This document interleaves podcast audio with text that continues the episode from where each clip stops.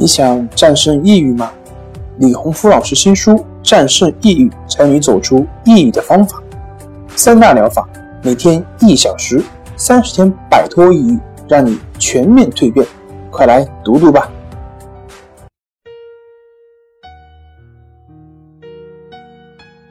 病友的深夜独白，你能看到自己的影子。你在说。我在听。如果你想和我聊聊你的故事，请添加微信 s u 九九一二三四五六七八九。大家好，欢迎来到重塑心灵，我是心理咨询师陶春霞。今天我们来和大家分享一下一个病友的真实经历。感谢关系，让我不再抑郁焦虑了。每年的十月到十二月份，我们都会接待大量因为考研而焦虑失眠的人群，今年也不例外。他们自称是考研党，虽然考研的初衷不一样，基础不一样，但这种学习压力大、看书看不进去、注意力无法集中、心里担心害怕、对未来的恐惧情绪都是一样的。晚上睡不好，躺在床上。想的太多，乱七八糟的，什么都有，就是控制不住自己的念头。到了白天，面对书本，要背的单词，更是烦躁不安。小林就是他们其中的一员，他家里条件不是很好，自己学的专业，目前又是市场低迷。不好找工作。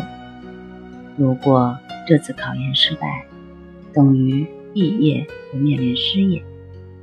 这种担心时刻缠绕着他。他去学校咨询时找了心理老师，那个老师只是开导他，不要把结果看那么重，多听一听音乐，放松一下心情，别太紧张就好。他很失望，因为这些道理他都懂，但就是做不到。当我把关系法给他，告诉他如何去练习，练习了半个月左右，他在微信上和我说：“老师，我没想到这个方法这么好使，不用劝自己要想得开。”或是放得下，只是去练习，心就真的能够平静下来。晚上睡得好，白天看书也不再烦躁了，可以顺利的进行复习，对考不上的那种担心也少了很多。我鼓励他继续坚持，他答应了。当考试结束。我又看到他的留言，他说这次考试非常顺利，发挥得很正常，比自己预期的还要好，估计成绩出来也会很理想，考上应该没有问题。他很有信心。他说已经把这个方法介绍给了其他的同学，希望。可以帮到更多的同学走出这种考研的焦虑，同时谢谢我的指导和鼓励。看到这个留言，我真心替他感到高兴，希望他能有一个很好的未来。感谢关心，让更多的人走出了焦虑。